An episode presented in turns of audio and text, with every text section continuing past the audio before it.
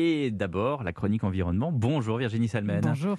Météo France vient de se doter d'un nouveau supercalculateur, ça va plaire à Laurent Cabrol, cinq fois plus puissant pour affiner ses prévisions. Oui, c'est un ordinateur géant qui va permettre de prévoir plus tôt des catastrophes météo comme euh, des tempêtes, des pluies diluviennes ou du verglas. D'abord, à quoi ça ressemble un supercalculateur météo?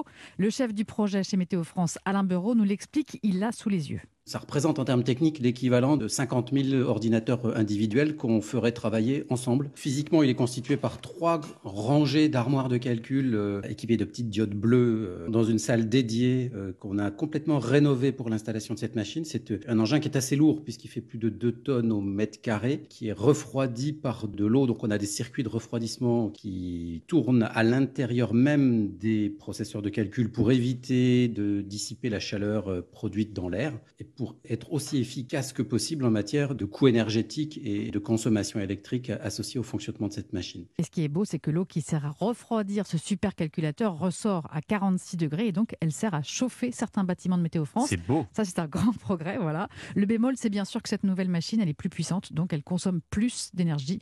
Euh, voilà, elle, prend plus d'énergie à faire fonctionner. Et donc, qu'est-ce qu'on va y gagner en, en, termes de prévision météo? Alors, les logiciels qui ont été développés par les chercheurs de Météo France pour ce nouveau supercalculateur le dernier datait de 2016, doivent permettre de repérer plus tôt les intempéries qui nécessitent des évacuations ou des changements de trajectoire d'un avion, comme par exemple un brouillard épais qui s'abat subitement sur un gros aéroport comme Roissy ou Orly, mmh. ou même une vague de verglas qui va bloquer des milliers d'automobilistes sur les routes.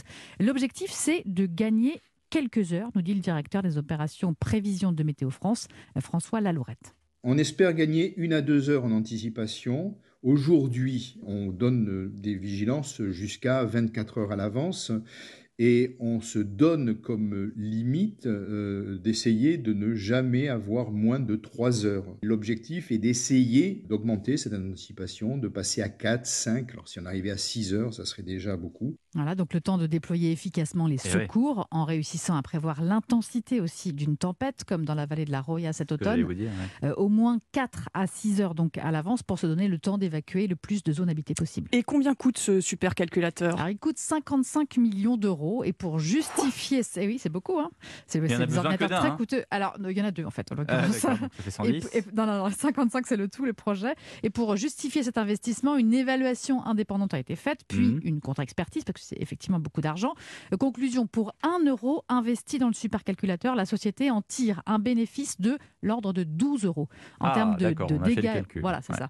En termes de dégâts évités, de vies humaines épargnées, ou même d'optimisation de planification de chantier ou de trajectoire d'avion.